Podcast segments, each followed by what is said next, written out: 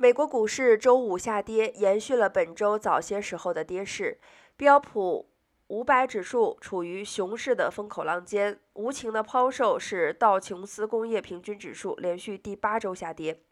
由于对利率上升的担忧以及美联储对通胀采取激进的立场，投资者担心经济可能会陷入衰退。周五股市再次承压。华尔街周五抛售了半导体股票，零售商本周也继续受到打击，而美联储已经表示会继续加息，以试图缓和最近的通胀飙升。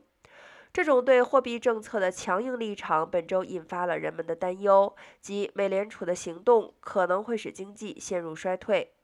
周四，德意志银行表示，如果经济衰退迫在眉睫，标普五百指数可能会跌至三千点，这比周四收盘再低百分之二十三。